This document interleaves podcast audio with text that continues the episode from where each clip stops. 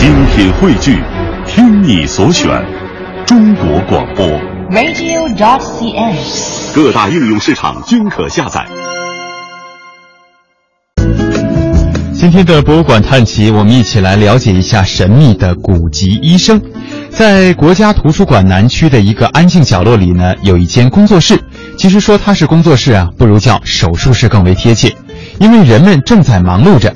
照明灯下，毛刷、浆糊、剪刀、棉纸在他们手中交替使用，而所谓的手术台上正在抢救的病人，正是一本本病入膏肓的古呃古籍，也可以说是古代古代的这种典籍哈。杜伟生是国家级非物质文化遗产项目古籍修复代表性传承人，从1974年被分配到国家图书馆从事古籍修复行业至今，杜伟生已经在这个平凡的岗位上工作了四十多年。古籍修复单位在香港和台湾就叫做书籍医院，修复人员呢就称为古籍医生。杜伟生觉得，把古籍修复师作为一个古籍医生来看待，体现的是一种近乎神圣的理念。他每修复成功一本古籍时，真的就像一位外科医生解决了病人的病痛一样，充满了成就感。嗯，古籍的患病程度呢是不太一样的，有的书页已经是面目全非、残破不堪，而虫蛀、鼠咬、酸化、絮化、霉变等问题呢，实际上都是古籍修复师们终日需要面对的常见病。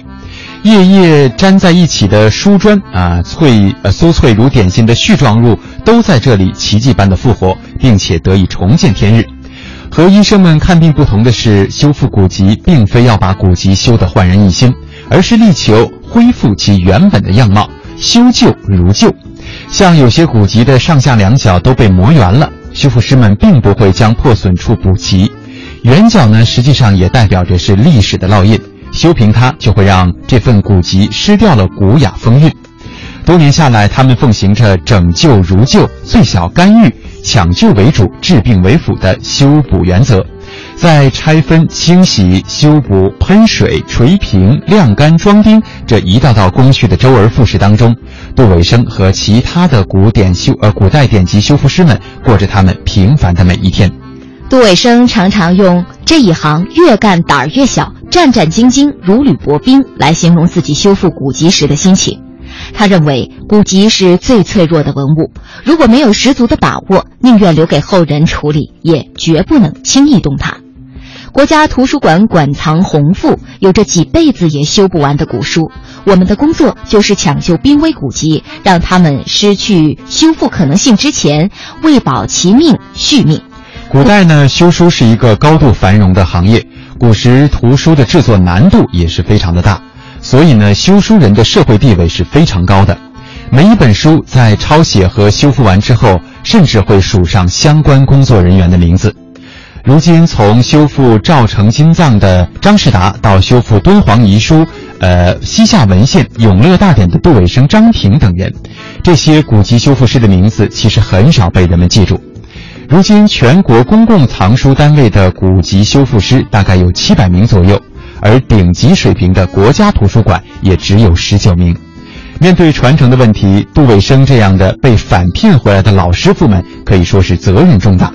他认为，传承实际上传递的是一种工作习惯，需要在口传心授的过程当中潜移默化地达到效果。他们是修书匠，以一门古老手艺照亮古书的前程。他们是书郎中，用千百种妙计为古籍延续生命。